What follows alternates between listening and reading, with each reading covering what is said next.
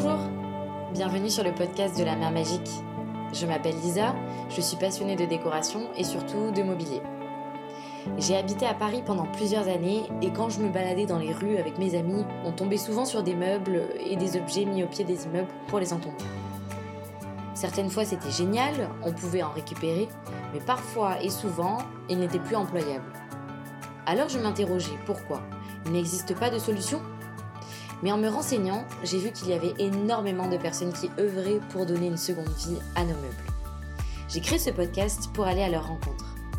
Dans chaque épisode, vous découvrirez un professionnel qui nous parlera de son parcours et de son quotidien dans une discussion authentique. Dans la mesure du possible, je ne coupe pas les enregistrements, donc vous participez à la discussion dans son intégralité. J'espère que le format et les invités vous plairont autant qu'à moi, car j'y prends beaucoup de plaisir. Aujourd'hui, je vous propose de participer à mon échange avec Olivier de Merci René. Merci René est une entreprise toulousaine qui a la particularité d'avoir le statut de SCOP. Vous verrez, on en parle dans l'épisode, je trouve ça hyper intéressant. Ce qu'ils font, c'est de meubler durablement les bureaux. C'est-à-dire qu'ils accompagnent les entreprises à euh, se meubler et à concevoir des espaces de travail avec du mobilier réemployé, surcyclé ou local. Et vous verrez, on en détaille beaucoup plus dans l'épisode. Donc je ne vous en dis pas plus. Et maintenant, je vous laisse avec notre échange. Bonjour Olivier.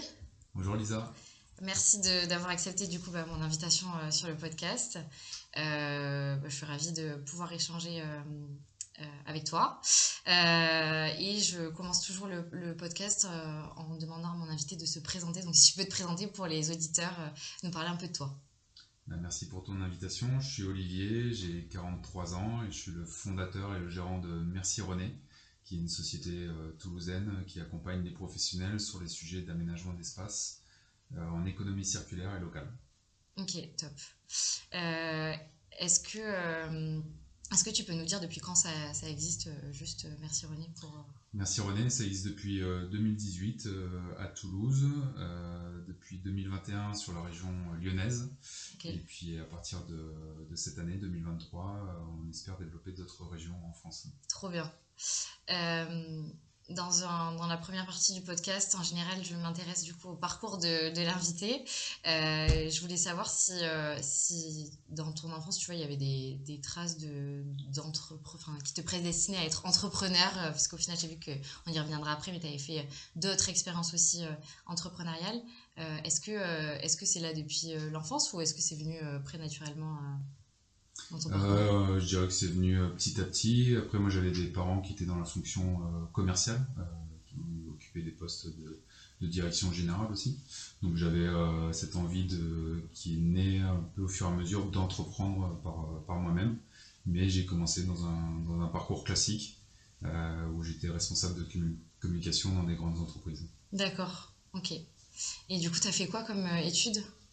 Euh, j'ai fait des études en économie et gestion du sport à Paris euh, Dauphine, que j'ai complété après par un bac plus 5 en communication. D'accord, ok. Euh, et tu avais, avais, une raison particulière d'aller vers des études de communication ou, ou c'était parce que c'était parce que c'est vrai que c'est des études assez générales qu'on retrouve beaucoup même dans le commerce enfin comme le commerce etc euh, est-ce que, euh, toi, tu avais une envie particulière par rapport à ça Moi, ma première vocation, c'était le, sport. Hein. Euh, en fait, c'est pour ça que je cherchais quoi faire dans le sport, c'est ça qui me passionnait. Et, et après, la concordance du temps a fait que mes études, c'était au début des années 2000. Ouais. et donc, du coup, c'est l'arrivée d'Internet, ouais. des sites Internet, de toutes ces nouvelles formes de communication dans laquelle j'ai trouvé de l'attrait. Euh, et, c'est pour ça qu'en fait j'ai complété ma formation d'économie et gestion du sport par la communication pour euh, pouvoir euh, travailler dans le domaine du sport et, et, plus précisément après dans la communication avec tous ces nouveaux outils qui se créent à l'époque liés à la communication digitale. Ok. Euh, donc, tu avais, euh, une passion pour le sport principalement, et du coup, tu t'es dit que tu allais relier euh, la communication avec le sport. et finalement, est-ce qu'aujourd'hui, tu vois, parce qu'aujourd'hui, du coup, tu es plutôt dans l'économie circulaire, est-ce que, j'imagine que tu en tires quand même quelque chose de positif de ces études, qu'est-ce que tu en tires au niveau de la communication? Qu'est-ce que ça t'a apporté par la suite bah, après la communication, en fait, elle m'a servi dans tout, dans tout mon parcours parce que la première chose qu'elle m'a appris, c'est la gestion de projet de manière globale. puisque j'ai eu l'occasion dans mes premières expériences de gérer des projets communication à 360. Et donc du coup, euh, c'est d'abord ça que ça m'a appris, et puis après, euh, bah, ça m'a appris à communiquer avec euh, différents dire, parties prenantes ou interlocuteurs, à comprendre aussi leurs besoins ou leurs attentes. Donc en fait, c'est ces aspects-là de la communication derrière qui m'ont servi dans mon parcours entrepreneurial pour bah, savoir, savoir développer des, des projets qui correspondaient à des besoins en fait. Ouais, ok. Et c'est quoi tes, tes passions euh, Du coup, il y a le sport. Est-ce qu'il y a d'autres choses euh? Euh, Les jus de légumes. les jus de légumes, le poker, l'improvisation. Ok. Voilà, plein de, plein de choses. Plein de choses, ok. Et, et, en sport, du coup, tu, tu fais quoi comme type de sport? Sport, j'ai fait beaucoup de sports différents, beaucoup de, de courses à pied, de, de foot. Euh, en fait, moi, ce qui m'intéressait, c'était pas un sport, c'était de manière générale le sport. Ouais. Et euh, donc, je suis un peu touche à tout. Et après, dans le milieu professionnel, j'ai évolué dans le, dans le sport nautique. D'accord. Voilà, sans en avoir fait euh, un loisir personnel. Mais en tout cas, de, manière professionnelle, voilà, j'ai travaillé dans la course au large, dans, le, dans les tours du monde à la voile ou les courses transatlantiques. Ah, génial. Mm. Ça doit être super, super sympa. Donc, euh, ok, donc le sport, la santé, euh, et euh, du coup, j'imagine que ça doit te servir quand même dans ton parcours entrepreneurial au final.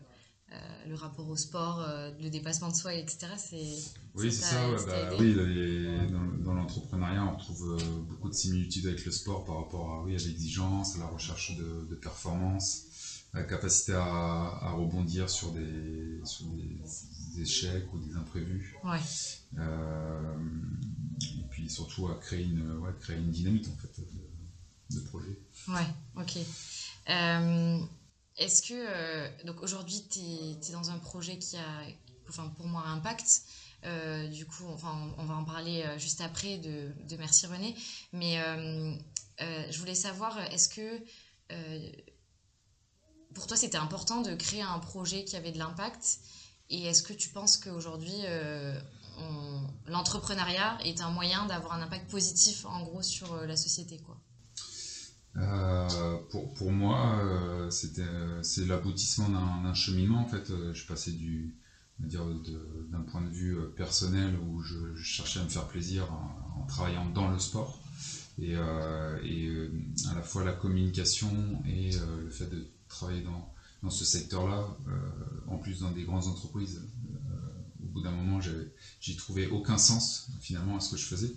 Euh, et, donc c'est à travers ça que j'ai décidé de tout quitter, à la fois la région parisienne, la communication et les grandes entreprises.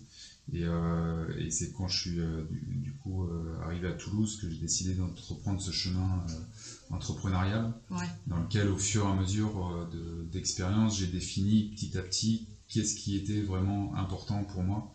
Euh, donc c'est comme ça que j'en suis arrivé à, on va dire plus largement, au secteur de l'écologie, de l'environnement, euh, à la manière d'entreprendre. donc pas entreprendre seul, mais entreprendre en collectif, dans le monde coopératif. Et donc voilà, c'est et aujourd'hui, je n'arrive plus à voir les choses autrement, autrement mm. en fait. C'est-à-dire que Autant à l'époque, je ne savais pas forcément. On m'aurait dit, bah, c'est quoi entreprendre avec impact, tout ça. Il y a 10 ou 15 ans, je n'aurais pas été capable de le définir. Aujourd'hui, je serais incapable de définir un autre euh, business mm. que entreprendre avec euh, impact. parce que pour moi, maintenant, ça fait tellement sens, mais d'une manière naturelle, en fait, euh, que je ne peux plus voir les choses autrement.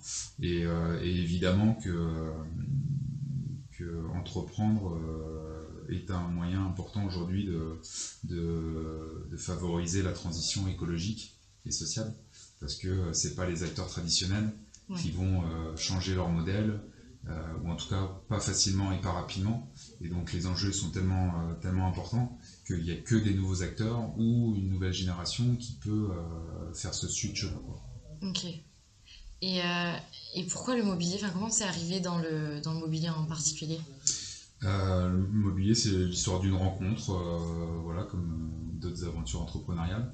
Donc moi, je travaillais dans le domaine du recyclage des déchets de, de bureau, une entreprise toulousaine, et j'ai rencontré un architecte intérieur. Donc en fait, c'est le mix des deux visions entre euh, lui, son, son activité euh, qu'il exerçait déjà depuis 20 ans euh, l'aménagement d'espaces professionnels. Et puis moi, bah, qui, qui, était en train de travailler dans le domaine du recyclage et plus largement dans le domaine de l'économie sociale et solidaire et de la coopération d'acteurs territoriaux. Et donc en fait, c'est ces, ces, deux visions-là qui se sont mixées pour dire, dans le domaine du mobilier et de l'aménagement, notamment pour les professionnels, il y a énormément de choses à faire qui ne sont pas encore faites. Euh, partant de deux constats. Le, premier, euh, chaque année, il y a énormément de, nouveaux mobiliers qui est mis sur le marché.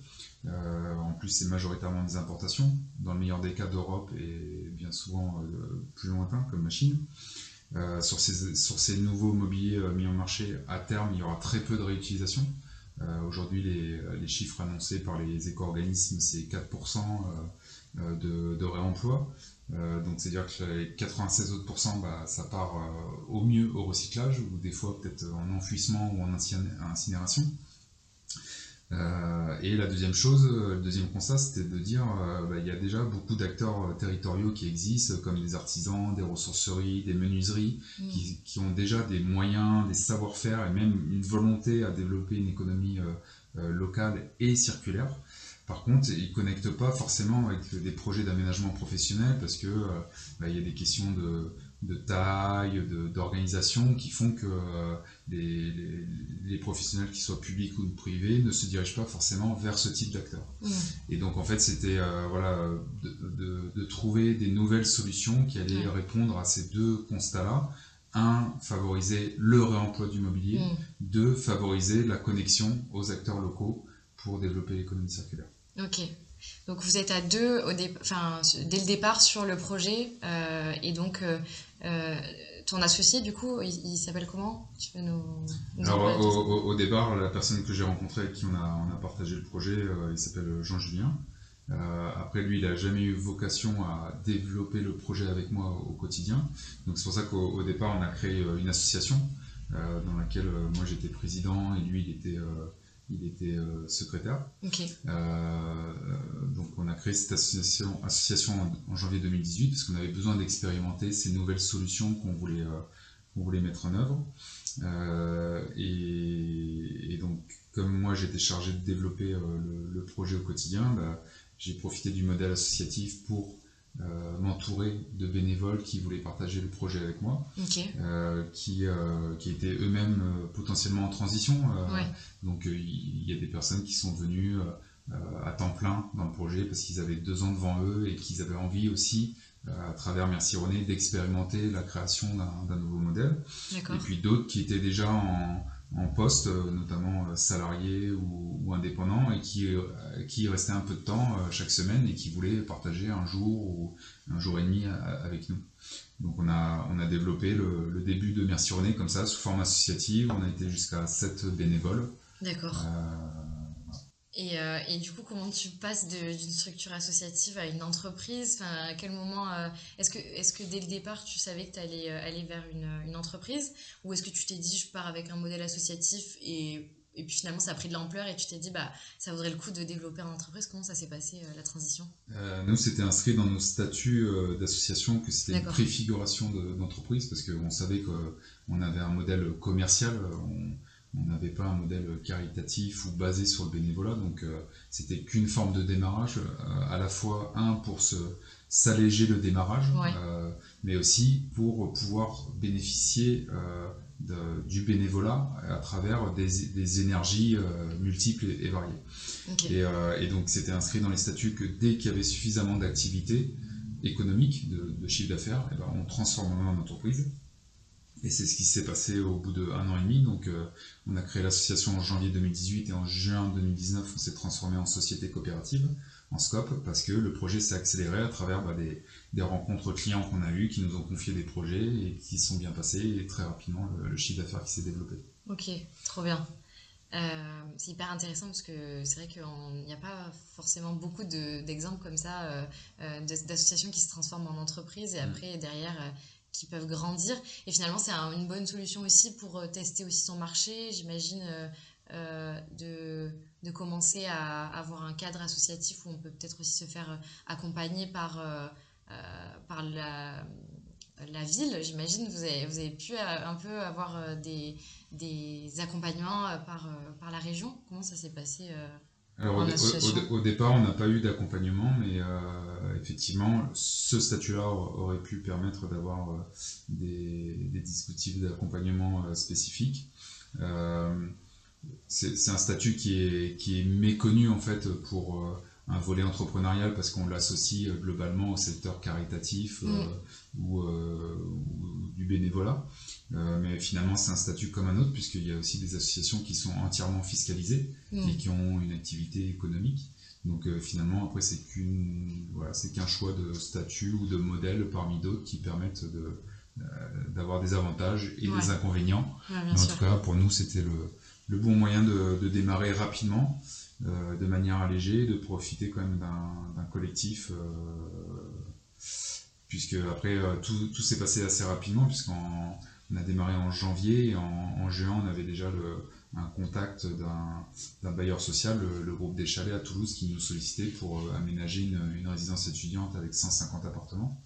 Et, euh, et, du coup, euh, au départ, on n'avait pas du tout ces ambitions-là. On n'imaginait pas qu'il pouvait y avoir une telle demande. En fait, on était en train, nous, de réfléchir comment on pouvait réemployer 10 bureaux ou 5 fauteuils. Et là, on nous demande d'aménager 150 appartements. Donc, c'était voilà, complètement fou. Même au départ, on s'est dit, mais non, c'est pas pour nous, on n'est on pas prêt pour ça.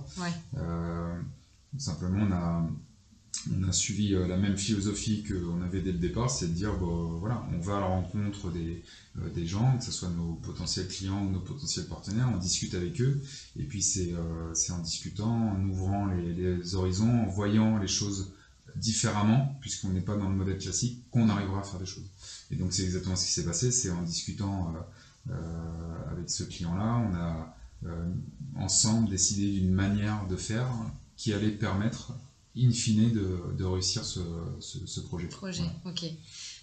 et après, ça, ça, vous faisait un peu une feuille de route pour les autres projets derrière. vous aviez un comment un plus un, vous aviez testé un petit peu sur, un, sur des gros volumes aussi, euh, et puis peut-être rencontré aussi d'autres euh, d'autres euh, partenaires qui ont pu vous accompagner dans le projet. Et ensuite, c'est à, à, partir de ce projet-là que ça a pris de l'ampleur, ou, ou non, ça a été un projet test, et puis après, il y a eu d'autres d'autres essais avant que ça se développe vraiment. Ça a été un... Bah oui, c'est un, peu ça, c'est-à-dire que quand ça nous est tombé dessus, bah, ça nous a complètement accaparé. Donc pendant six mois, on n'a rien fait d'autre.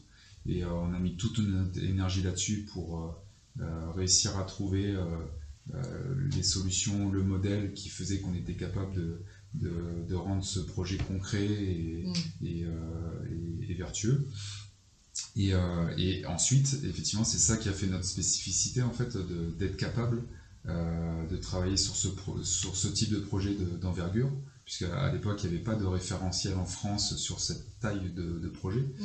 Euh, et, en fait, euh, au début, nous, on ne cherchait pas à être innovant, en fait, on a juste cherché à, faire les choses par conviction et par valeur pour la transition écologique.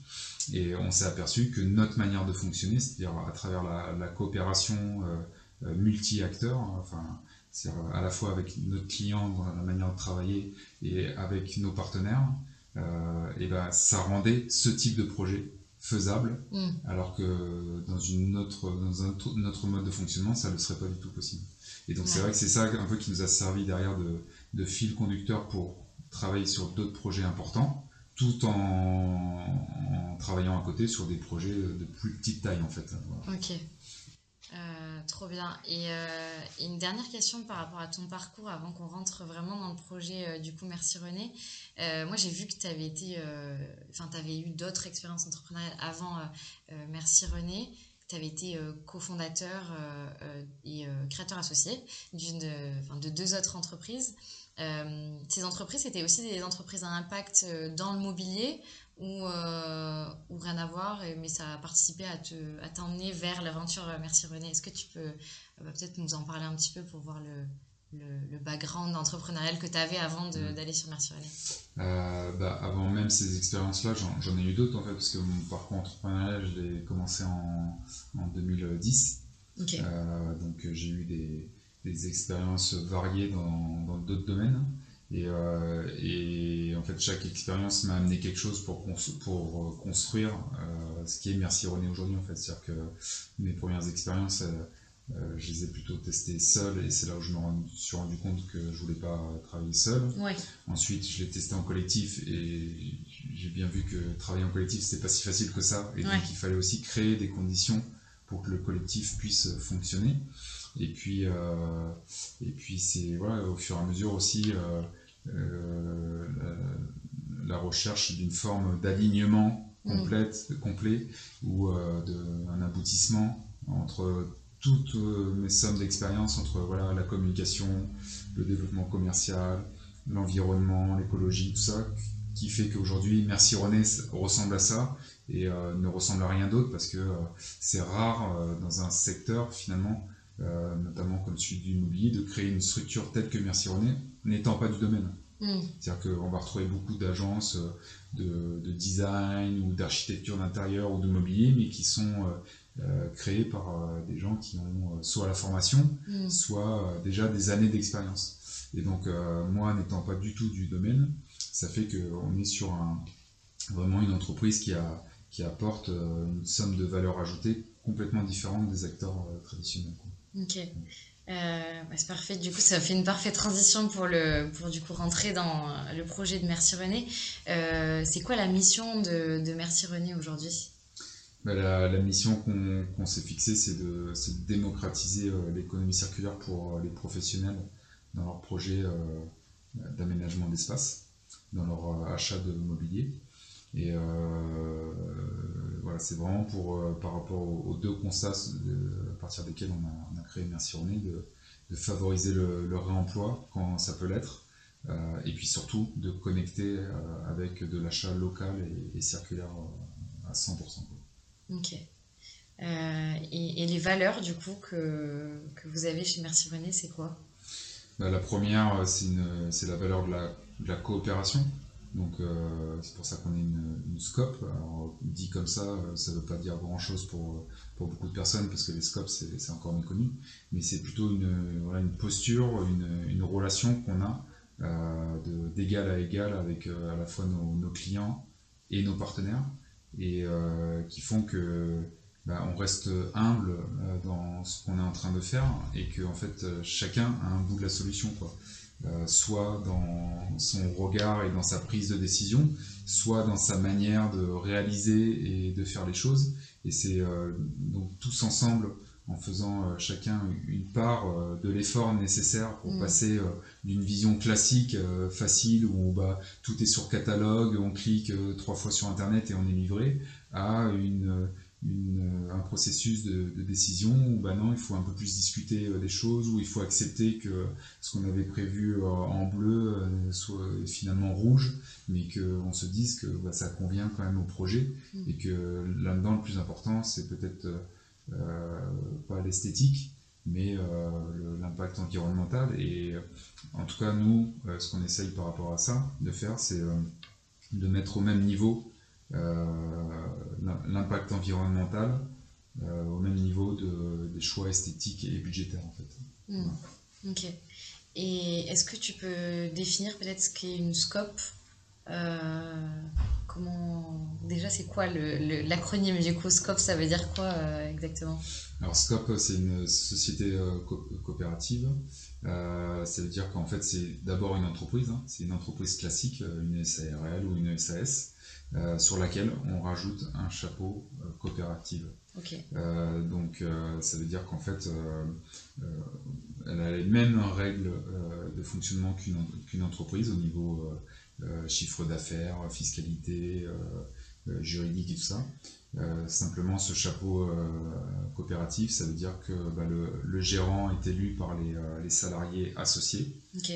donc c'est pas c'est pas un, outil euh, personnel, euh, c'est pas une entreprise personnelle, c'est un outil de travail commun euh, dans lequel tous les salariés qui deviennent associés sont propriétaires, puisque un homme égale une voix. et donc ils élisent un, gérant qui a un mandat de, gestion, souvent trois ans, qui est reconductible ou pas, puisque le gérant peut être amené à, tourner du coup. Donc c'est vraiment un, outil de travail commun qu'on partage. Et, puis après avec quelques règles euh, notamment sur la gestion euh, du résultat annuel de l'entreprise. Quand il est bénéficiaire, bah, il y a d'abord une part qui va pour les réserves de l'entreprise. D'accord. Donc c'est vraiment pour euh, consolider les bases de l'entreprise et mettre de l'argent de côté pour son développement et sa pérennité. Ensuite, une part qui revient aux salariés sous forme de participation. D'accord. Et en dernier lieu, une part pour les associés, qu'ils soient du coup salariés ou associés extérieurs de, de la coopérative. Ok. Donc en fait, c'est quand même un modèle euh, ultra transparent et assez sain euh, pour l'ensemble des acteurs. Euh, c'est trop bien. Et du coup, pourquoi merci René? Eh bien parce que c'est, on est parti d'une philosophie qui était de faire renaître, renaître le mobilier et plus largement faire renaître les territoires. Donc cette philosophie de faire renaître, ben, on dit merci à tous ceux qui y participent donc c'est simplement ça, un jeu de mots avec euh, le verbe renaître et euh, une philosophie d'être dans la, dans la gratitude de chacun qui fait sa part euh, du, du, travail. Ok. Et, et pourquoi du coup réemployer plutôt que, je sais pas, upcycler ou d'ailleurs est-ce que vous faites de l'upcycling? Parce que le réemploi ne veut pas forcément dire euh, pas d'upcycling. On peut réemployer et faire fusionner des choses pour faire de l'upcycling. Mm. euh, bon déjà la première question c'est pourquoi le pourquoi réemployer? Euh, donc oui pourquoi réemployer? Bah, parce que c'était pour nous une, une réponse importante à développer par rapport aux enjeux écologiques c'est à dire que euh, ce qui s'est beaucoup développé ces 30 dernières années en France, c'est le recyclage. Euh, dans, le, dans le bien commun, on pense que le recyclage c'est un peu la solution en se disant bah, c'est bon, c'est recyclé, donc euh, ma part de responsabilité est faite. Sauf qu'on s'aperçoit que ça suffit pas. Et donc réemployer, bah, c'est un stade supplémentaire, hein, supérieur au, recyclage pour éviter la consommation de ressources, éviter qu'elles soient des matières naturelles à travers l'extraction de, matières euh, naturelles ou à travers les, ressources énergétiques euh, par les étapes de production, euh, soit, de, recyclage, soit derrière de, fabrication. Et, donc il est toujours plus intéressant d'un point de vue environnemental de réutiliser un mobilier tel quel plutôt que d'abord le broyer et ensuite d'en refaire un nouveau mobilier.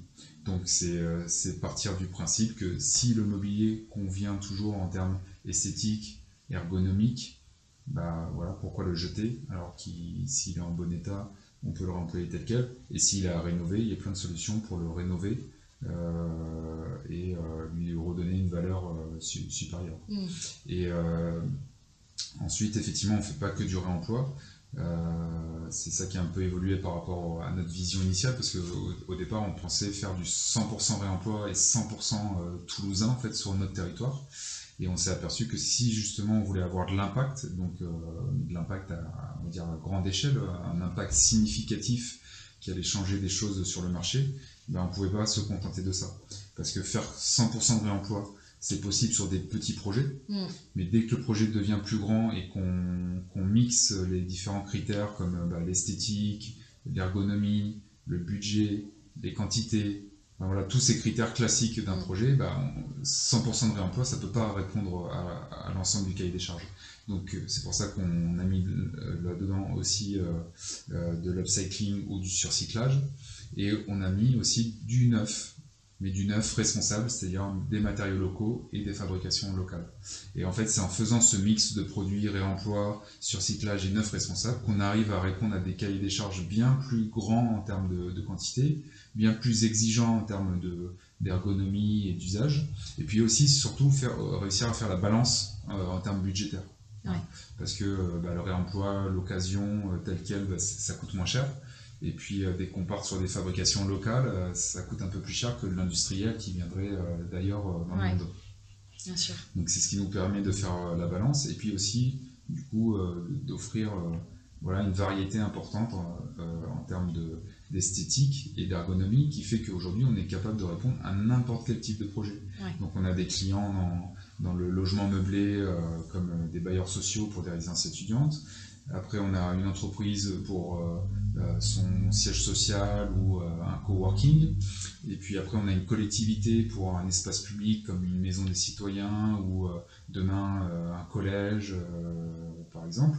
Et puis aussi bah, des, des, des, magasins locaux comme on a fait une Biocop ou une biscuiterie. Quoi. donc, à travers cette diversité de nous, de, de partenaires et de, de, de différentes possibilités qu'on a avec eux, et ben on est capable de répondre aujourd'hui à n'importe quel type de projet, puisque finalement, nous, on fait que mettre en œuvre une démarche euh, et on applique toujours la même. Ok. C'est hyper intéressant, il y a plein de choses du coup euh, que j'aimerais creuser euh, dans ta réponse.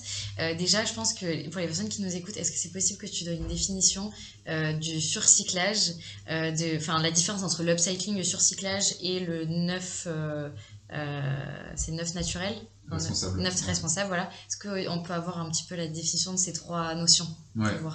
Bah, dans, dans l'ordre, du coup, nous on fait du réemploi, donc ça c'est de l'occasion. C'est le fait d'aller chiner du mobilier existant. Euh, donc euh, c'est par exemple aller en ressourcerie comme Emmaüs euh, ou acheter un mobilier existant sur le bon coin. Il existe aussi des réseaux de, de brokers professionnels dont eux c'est le métier de récupérer euh, des lots de mobilier auprès d'entreprises qui s'en séparent et ensuite de les revendre euh, par petites quantités à des, entreprises intéressées. Donc ça, c'est toute la partie réemploi du mobilier existant qu'on va réutiliser tel quel ou faire une petite euh, rénovation, remise en état dessus, mais pas plus. Ensuite, il y a le surcyclage ou l'upcycling. Donc là, on part d'un matériau ou d'un objet existant qu'on va détourner pour lui redonner plus de valeur euh, au, regard de, celui qui va vouloir l'acheter ou l'utiliser. Et donc euh, l'exemple, c'est de prendre du bois de palette et, d'en faire un meuble ou une table, par exemple. Et donc on part, on démarre avec une palette qui, aux, yeux des personnes, ne vaut pas grand-chose, ou voire même ils n'y voient pas l'utilité, et on le transforme à travers un travail aujourd'hui majoritairement artisanal. On le revalorise euh, sous forme d'une table. Et là, euh, on passe de quelque chose qui vaut 5 euros ou même peut-être rien à quelque chose qui peut avoir plusieurs centaines d'euros. Mm. Euh, voilà, donc ça c'est le processus, c'est pour ça que ça s'appelle upcycling, de donner une valeur supérieure. Et, et, en dernier lieu, on fait du neuf responsable. donc là, c'est simplement le fait de dire que c'est neuf dans une logique d'éco-conception, c'est-à-dire des matériaux locaux avec une entreprise locale, et si possible penser euh, dans une logique de réparabilité ou euh, de minimiser les ressources nécessaires pour produire euh, l'objet. Ok, donc par exemple, si on achète du mobilier donc dans du neuf naturel, on va être, bah là en l'occurrence on se trouve à Toulouse, donc ce sera une entreprise toulousaine et par exemple elle fait une chaise et elle va pouvoir vendre le, le pied, si par exemple le pied se casse, euh, on peut récupérer une pièce et, le réparer. C'est ça le principe, euh, si j'ai bien compris. Oui, tout à fait, voilà, c'est ça. Mm. Ok.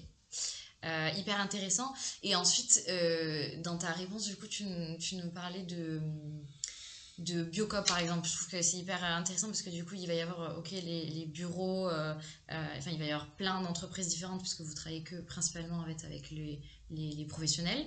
mais une épicerie ou enfin, un magasin comme Biocop, euh, j'imagine que c'est un autre euh, challenge parce que euh, au niveau des, des, des, meubles, en fait, c'est assez spécifique.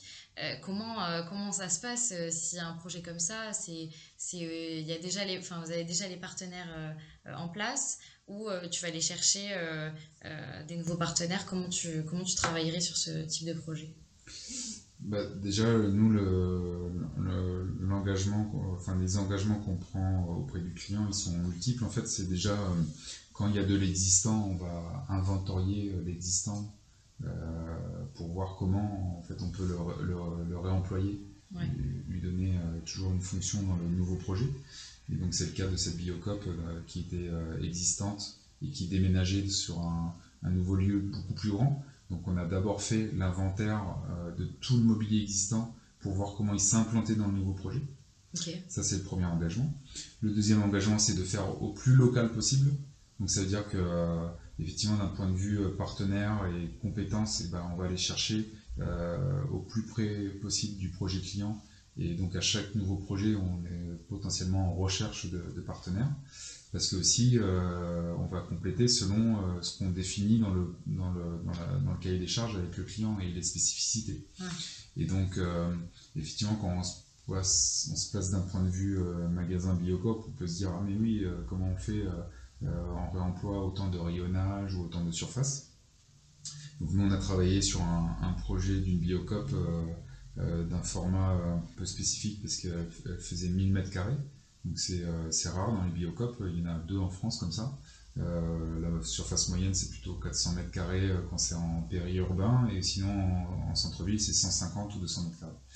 Donc ça veut dire deux choses, ça veut dire qu'effectivement il y a un espace commercial avec du, rayonnage, des meubles, et là on est déjà parti de l'existant avant de compléter le mobilier de deux manières, soit sur le même type de rayonnage, et là on n'a pas cherché à faire du, du réemploi ou des fabrications, parce qu'il y a déjà des fabricants euh, spécialisés euh, là-dessus. Donc euh, Biocop s'est fourni auprès des mêmes aussi pour une question d'homogénéité. Mm.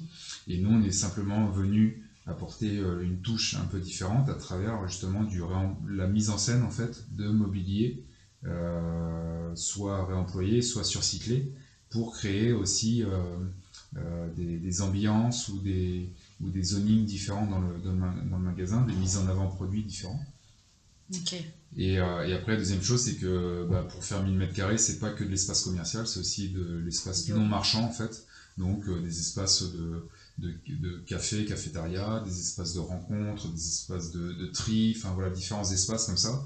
Et donc c'est aussi là-dessus où avec Biocop, on a travaillé euh, au-delà du mobilier bah, sur, les, sur les ambiances à donner dans ces différents espaces. Et, et c'était aussi beaucoup plus facile dans ces espaces-là de mettre du, du mobilier de, de, réemploi. Ouais, ok. C'est intéressant. Et euh, du coup, euh, au niveau du tri, tu parlais du tri, euh, vous pouvez aussi accompagner les entreprises sur, sur le, la valorisation des déchets, les tri, poubelles, etc. Ou vous, vous avez un partenariat ou comment ça se passe? Ça, nous, aujourd'hui, on ne le fait pas, on va dire, en termes de mise en place, de services, de, ah collecte, de tri, tout ça. Après, c'est dans la même logique. Voilà, c'est plutôt sur euh, le penser euh, en termes d'implantation. Euh, voilà, ça en fait. Ok. super. Et bon, on a vu un petit peu, parce que moi je me posais la question de qui étaient les clients chez Merci René. Est-ce qu'on était vraiment sur la partie bureau Parce que c'est la perception que, que, moi j'en avais au, départ, mais en fait c'est vraiment hyper varié. Et demain, des, des à partir du moment où c'est des professionnels, en fait Merci René peut s'adapter et trouver des solutions pour euh, euh, créer des ambiances et apporter du mobilier soit réemployé, du coup, soit surcyclé, soit neuf naturel. C'est un peu ça. ouais, ouais c'est ça. Ouais. Après, c'est juste que, effectivement, nous, on aura toujours la même démarche. Après, on aura, selon le, selon le client et lui, sa typologie d'espace, on aura plus ou moins de difficultés derrière pour trouver des partenaires spécifiques ou du mobilier de réemploi, par exemple. Si je prends des exemples, euh, aujourd'hui dans le, dans le mobilier de bureau, il y a déjà des filières très, euh, très, très bien organisées, euh, assez anciennes, donc on trouve des, voilà, facilement des, des volumes importants de mobilier de bureau d'occasion en bon état et, on a plein de solutions différentes. Si maintenant on va regarder du côté d'un collège ou d'une médiathèque, il euh, n'y a pas aujourd'hui de filière organisée euh, qui permettrait de facilement faire du réemploi. Mm. Donc euh, c'est pour ça qu'on n'aura pas forcément, selon le, client et sa typologie d'espace, le même niveau d'intervention ou le même niveau de facilité à intervenir sur la globalité de son projet en fait. Ok.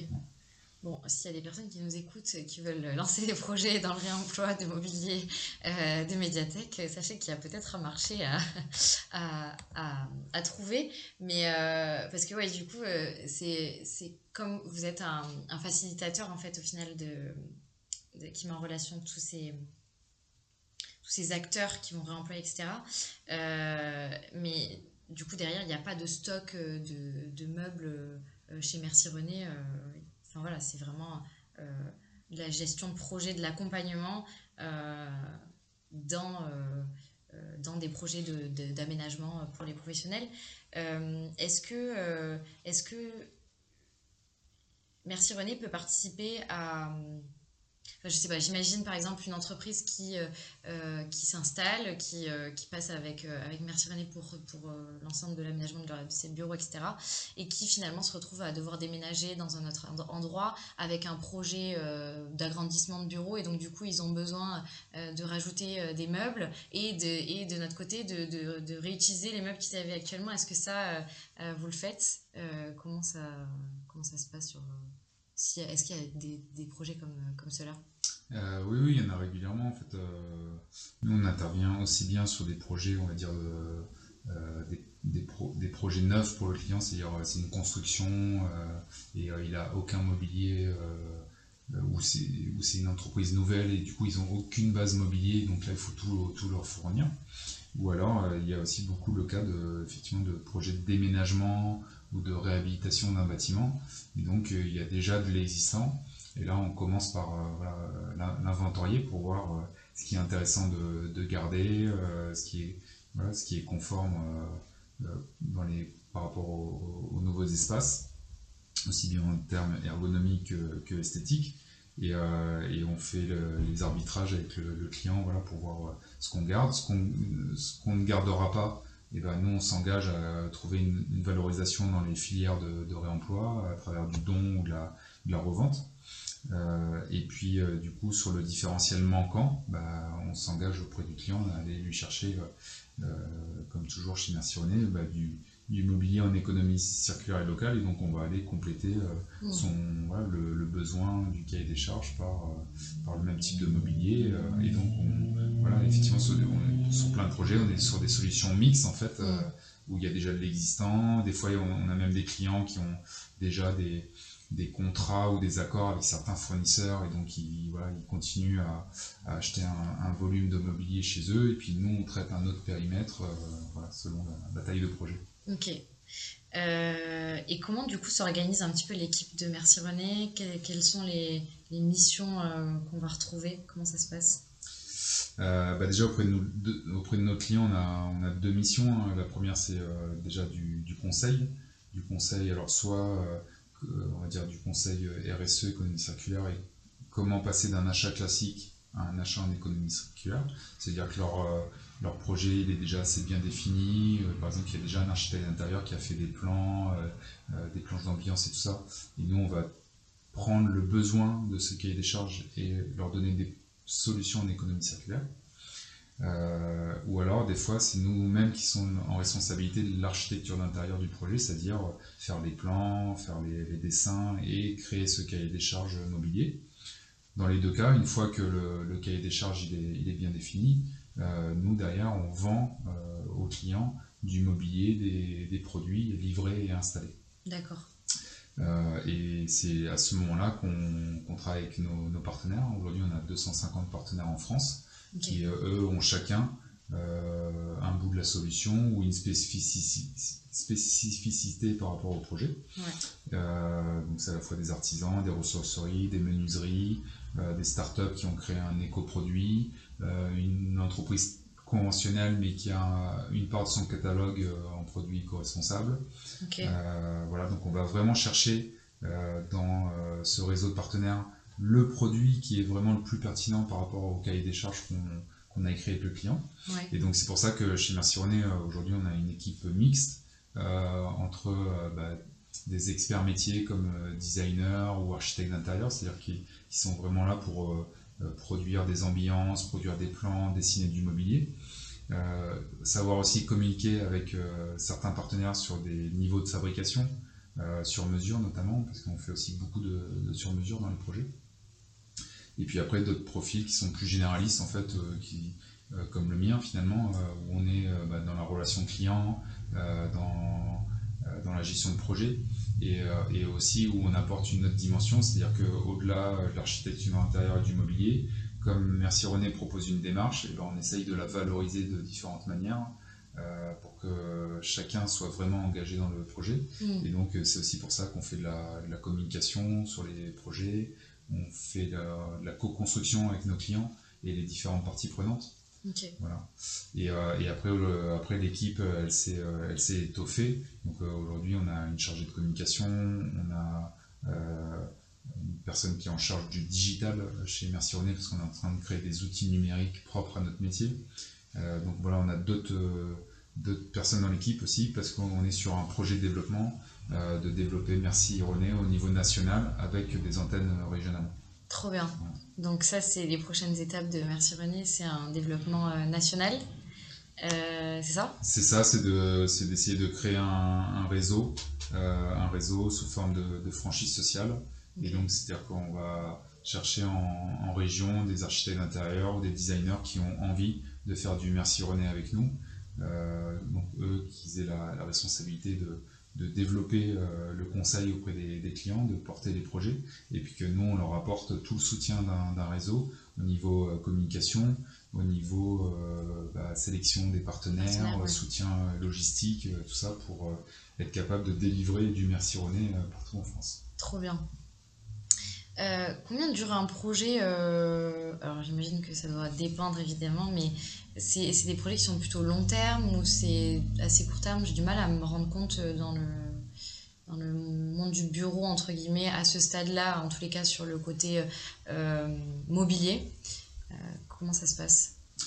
On a vraiment tout type de projet. parce que justement, aujourd'hui, nous, enfin, depuis le départ, en fait, on, s'est mis en mode projet pour être sûr de répondre au plus proche du besoin du client. Euh, donc c'est pour ça qu'on n'a pas de stock, c'est pour ça qu'on ne crée pas des catalogues euh, euh, pour délivrer rapidement des prestations sans, sans, réfléchir à quel est le réel besoin. Donc on a tout type de projet et du coup on est aussi bien capable de livrer du mobilier et un aménagement en un mois comme on va le faire en deux ans parce que notre intervention elle n'est pas simplement liée à du mobilier mais des fois elle est liée à un projet immobilier mmh. plus large donc euh, des travaux, une réhabilitation euh, d'un bâtiment entier euh, qui, prend déjà du temps. notre intervention est liée aussi, comme je disais tout à l'heure, si on veut le co-construire ce projet, et pas seulement avec le client, mais avec les différentes parties prenantes. Donc ça peut être dans le cadre de bureau, ça peut être les salariés, mm. mais dans le cadre d'un commerce, bah, ça, peut être les clients et les, fournisseurs du, magasin. Et donc du coup, tout ça, ça prend, ça prend du temps aussi, un peu plus de temps pour faire émerger les, réels besoins. Euh, c'est du temps qui est gagné après dans l'appropriation des, lieux mm. et dans l'engagement des personnes dans la démarche en fait. Parce que la, la finalité de tout ça, c'est pour nous, c'est pas de vendre du mobilier. Le, mobilier, c'est la conséquence de tout ce mm. qu'on aura fait ensemble. Et, euh, et, le meilleur moyen que, enfin, pour nous, la plus belle preuve de réussite du projet, c'est vraiment l'engagement des personnes dans ce projet-là. Et, et ce qu'on peut constater, c'est leur changement de regard en fait entre ce qu'ils pensaient au départ de ce que c'était euh, le réemploi justement, et finalement qu'est-ce que ça provoque chez eux quand on leur livre le projet et qu'ils se disent ah bah ouais euh, c'est vraiment chouette en fait, c'est vraiment euh, la meilleure version de ce que j'aurais pu imaginer, mm. ou même j'aurais jamais pu imaginer que ça aurait pu être aussi beau et avec autant de sens euh, et tout ça, en fait, ça, voilà, ça prend un peu de temps et il faut y mettre différents ingrédients et mm. pas simplement euh, des plans et un devis immobilier. Quoi. Ouais, ouais, ok. Euh, et donc, du coup, comme il y a des architectes d'intérieur qui travaillent dans l'équipe, un architecte d'intérieur, ça peut toucher à la structure du bâtiment. du coup, où est la limite de l'action de, de, de bah, la, limite, elle, elle, évolue régulièrement. C'est-à-dire qu'on a commencé par le mobilier parce que euh, c'était notre focus de départ et il y avait déjà suffisamment de, complexité ou d'enjeux sur le mobilier en lui-même. Euh, donc il fallait qu'on trouve des, réponses et des manières de fonctionner. Et puis en fait, petit, petit à petit, comme c'est une démarche, on l'étend à d'autres sujets. Donc euh, on a commencé par le mobilier, après on a commencé à parler de décoration, on a fait aussi des réalisations extérieures. Euh, pour un client, euh, on a fait un abri à vélo, voilà, des nichoirs, des, du mobilier extérieur. et puis bah, l'étape d'après, c'est justement de s'intéresser plus fortement à tout ce qui est second œuvre, et donc bah, les, les, sols, les murs, les plafonds, les luminaires, voilà tout ce qui va en fait participer à l'ensemble de l'aménagement et euh, de le faire dans la même démarche qu'on l'a eu sur le, sur le mobilier. Ok, euh, super. Et je me demandais justement parce que donc aujourd'hui il y a quand même beaucoup, enfin c'est beaucoup du mobilier. dans la seconde main, on n'a pas des meubles qui se démontent facilement, etc. comment ça se passe au niveau de la logistique? Est-ce que c'est pas un challenge ou en fait c'est plus un sujet aujourd'hui et, et, euh, on peut transporter la seconde main euh, facilement Alors nous aujourd'hui la, logistique euh, c'est comme le, reste, c'est comme on est en mode projet, ben, on l'adapte au projet. Donc on a différentes options pour être capable de, ben, d'organiser la logistique du, du, projet client. Et, et, aujourd'hui, nous, on y voit plus, plus d'avantages parce qu'il euh, il y a moins d'emballage. Euh, il y a moins de temps de montage. Mm. donc c'est sûr que ça nécessite une logistique différente selon la typologie de, mobilier réemployé. Mais pour nous, aujourd'hui, il y a plus d'avantages que d'inconvénients dans cet aspect-là de Merci Ok. Bah, super, parce que en fait, je me disais, c'est vrai que sur du neuf, on arrive souvent des meubles qui arrivent bah, déconstruit entre guillemets. Mm. et, euh, et, en fait après on, effectivement ça demande plus de manutention et tout ça derrière mais du coup ça demande moins de place de stockage etc du coup je me demandais la balance est-ce que finalement euh, euh, on s'y retrouvait? Parce que les coûts logistiques c'est quand même assez important. Et, et quand on voit comment les mètres carrés sont comptés dans un camion quand on doit transporter des, des choses c'est vrai que mm. Mais la, la, balance, en fait, elle est dans la, dans la gestion de projet, en fait, et dans les arbitrages qu'on peut faire, euh, soit nous à notre niveau, soit directement avec le client, mm. et sur les différentes possibilités qu'on a. Et encore une fois, on, sur des grands projets, on ne pourra pas faire 100% de réemploi. Et donc, euh, cette balance logistique, elle se fait aussi dans les arbitrages de solutions qu'on met en œuvre, et où, bah, comme tout n'est pas réemploi, bah, il y a d'autres choses qui arrivent. Euh, euh, comme, comme, comme, du neuf, hein, packagé, euh, voilà, mm. soit sur palette, soit sur, dans des cartons. Et donc, c'est pour ça que l'organisation logistique, elle, est, elle, est, sur mesure aujourd'hui et, elle n'est pas si contraignante que ça, parce qu'on a un mix de, solutions. En fait. Ok. Donc, dans un projet d'aménagement, on a souvent un architecte d'intérieur, un chef de projet qui constitue l'équipe euh, projet euh, euh, pour, accompagner le client au final Comment ça se passe? Ben en fait, c'est selon la taille de projet ou selon sa spécificité en fait. C'est-à-dire que si, le, si le besoin il est très, très oui, architecture d'intérieur ou design, ben, ça peut être simplement une personne experte du, du, métier qui, qui fait d'abord la la partie, on va dire, conception. Mm. Et puis ensuite, euh, elle passe le, relais à, une, personne qui va être plus en charge euh, du suivi, euh, justement, commande, logistique auprès des, partenaires. par contre, des fois, on est sur des, sur des projets plus importants et surtout plus mixtes dans le, dans le besoin. Et donc, c'est pour ça que là, des fois, on est, on est deux. deux en mêlant justement les, les compétences et les expériences euh, d'un chef de projet généraliste et d'un expert technique. Top. Euh, où est-ce qu'on peut euh, du coup vous retrouver aujourd'hui? Enfin, merci René, par exemple, si quelqu'un nous écoute et qu'il a des bureaux à faire, etc. Comment ça se passe? Est-ce qu'on peut prendre rendez-vous sur le site internet? Comment, comment on fait? Donc oui, on a un site internet, on est aussi sur les réseaux sociaux LinkedIn et Instagram. Et après, ça se passe qu'il suffit de nous envoyer un mail ou nous appeler euh, et, on est très réactif pour euh, déjà comprendre le, besoin, voir si euh, Merci René est pertinent pour intervenir ou pas, parce que des fois c'est c'est pas toujours le cas. Et en tout cas, si ça allait, de, rapidement donner des premiers éléments de, réponse pour, pour, avancer ensemble. Ok. Et bon, j'avais, j'avais une dernière, enfin, une avant-dernière question sur le projet. Je pense que tu as répondu euh, au fur et à mesure des échanges, mais ça pourra faire peut-être un, résumé. C'était euh, euh, de, se dire bah, comment aujourd'hui des cabinets architectes d'intérieur qui existent, qui donc vont sur des projets de mobilier, enfin d'aménagement de, bureaux, etc., dans la, dans la prestation globale, mais qui vont travailler beaucoup avec du neuf. donc comment Merci René se démarque par rapport à, au cabinet d'architectes généraux, mais même si tu as un peu répondu. Euh, bah de, oui, de plusieurs manières en fait. Euh, C'est-à-dire que déjà, c'est dans la relation au client et dans la manière de construire les projets. donc dans, le fait de co-construire les projets avec le client et ses parties prenantes, ça c'est des fois c'est demandé. Mm. Les architectes d'intérieur classiques ne savent pas forcément le faire.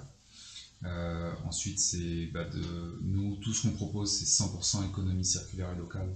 Et donc, euh, certains clients viennent chercher ça. Donc, c'est-à-dire qu'on ne va pas d'abord proposer du neuf et euh, peut-être une petite partie réemploi. Ou... Non, nous, tout ce qu'on propose, c'est 100% économie circulaire locale. Donc, c'est déjà une spécificité. Et puis après, ce que ce qu'aiment bien certains clients et que les, architectes l'intérieur traditionnel ne font pas, c'est que nous, on est vraiment dans une démarche globale mm. en tant que voilà, facilitateur. Et donc, euh, on a à la fois le conseil, mais aussi la vente euh, de, produits et aussi euh, ce volet communication à travers des bilans RSE d'impact qu'on remet à nos clients en fin de projet pour leur dire voilà qu'est-ce qui a été fait, qui sont les partenaires, quel est le volume de matière réemployée, enfin voilà, lui donner un maximum de, traçabilité, euh, qu'il soit aussi en capacité de valoriser ça, lui, dans sa propre communication ou dans son plan euh, d'action RSE. Euh, et, donc, il y, a, beaucoup de clients qui, viennent chercher ça. Quoi. Mm. Et, et le, dernier, la dernière chose, c'est aussi que nous, on a voilà, aujourd'hui, on a un réseau de partenaires qui est très très large et on, on les connaît vraiment bien. Voilà, on sait euh, qui fait quoi, où, euh, comment les solliciter, comment travailler avec eux. Et, euh, sur certains projets, en fait, pour réussir à répondre au cahier des charges, on a jusqu'à 20 ou 25 partenaires. Et ça, un architecte d'intérieur traditionnel, il ne le fera pas parce que, parce que déjà, la, première raison pour laquelle il ne fait pas l'économie circulaire, c'est souvent une question de, de facilité. C'est plus simple, plus facile de travailler, on va dire, en classique Hein, parce que les fournisseurs industriels vont donner euh, les catalogues, les fiches produits, euh, les grilles tarifaires. Mm. Nous, nos partenaires, ils font pas ça, notamment dans le monde artisanal ou associatif. Ils n'ont pas les, moyens, euh, ils n'ont pas ce niveau d'organisation-là. Donc c'est à nous de les produire. et la deuxième raison pour laquelle l'architecte intérieur classique n'ira pas vers le circulaire, pour certains produits ou fournisseurs, c'est une question de marge. Mm. Voilà. Donc si c'est pas inscrit directement dans, dans le modèle, euh, comme comme c'est le cas pour nous, et eh ben c'est plus compliqué. Et euh, malgré tout, euh, comme il faut beaucoup enfin, de petits partenaires pour réussir des, projets, et eh ben, il faut savoir pourquoi on s'engage là-dedans. pour pas, à la moindre complexité, retourner vers la facilité. Et, donc il y a des clients qui viennent chercher ça aussi chez nous, c'est que comme tout ça c'est complexe, et eh ben, ils nous laissent gérer cette complexité parce que nous on sait pourquoi on le fait. Euh, et, puis au fur et à mesure avec le voilà le gain d'expérience l'organisation ça devient un peu plus facile euh, pour nous. Euh, et, donc on leur donne aussi accès à certains produits ou certains certains types de partenaires que d'autres architectes n'auront jamais accès. Ok. Trop bien. Donc là les, on a pareil on a un peu répondu à cette question aussi mais je trouve que c'est intéressant si on revient un peu dessus. C'est euh, quoi les prochaines étapes euh, pour euh, Merci René du coup? Bah, La prochaine étape, c'est que déjà le, bilan des, des, quatre premières années d'expérience, c'est que notre modèle il fonctionne, il répond à des vrais enjeux à la fois côté client et côté transition écologique. Donc nous, ça nous a donné envie de, de continuer. Simplement, c'est de poser la question sur comment on continue, quelle était la forme que ça devait prendre c'était soit on restait tout petit, euh, ce qui n'est pas mal, euh, mais euh, est-ce que c'était vraiment comme ça qu'on aurait le, plus grand impact par rapport à ce qu'on recherchait justement en termes de transition écologique? Et c'est là où on s'est dit qu'il il fallait certainement grandir pour être plus significatif sur le marché et avoir un impact positif plus important. Et puis surtout, ça a été la, demande répétée de ces dernières années de plusieurs parties prenantes, puisqu'il y a des clients notamment des grands comptes euh, un peu partout en France qui nous contactent pour des projets. Et nous, étant basés à Toulouse, on n'a pas envie de se déplacer aux quatre coins de la France pour euh, répondre à leurs demandes.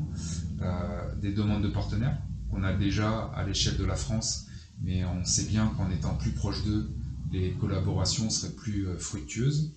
Et aussi des demandes d'architectes d'intérieur ou designers sur d'autres territoires qui se questionnent en fait sur leurs propres pratiques donc soit qui sont pas dans l'économie circulaire et qui aimeraient y venir, mais qui savent pas comment faire, ou alors qui sont déjà un peu, mais qui sont seuls et qui aimeraient faire partie de quelque chose d'un peu plus grand. Et donc en fait, voilà, entre nous, notre retour d'expérience et ces demandes, on va dire du, marché globalement, et eh ben on s'est dit qu'il y avait un enjeu à, à partager notre modèle. Et c'est pour ça que les prochaines étapes pour Merci René, c'est d'essayer de se développer euh, dans les grandes régions euh, françaises, d'ici 2025 euh, d'être présent dans les, dans les 10 grandes régions françaises, oh.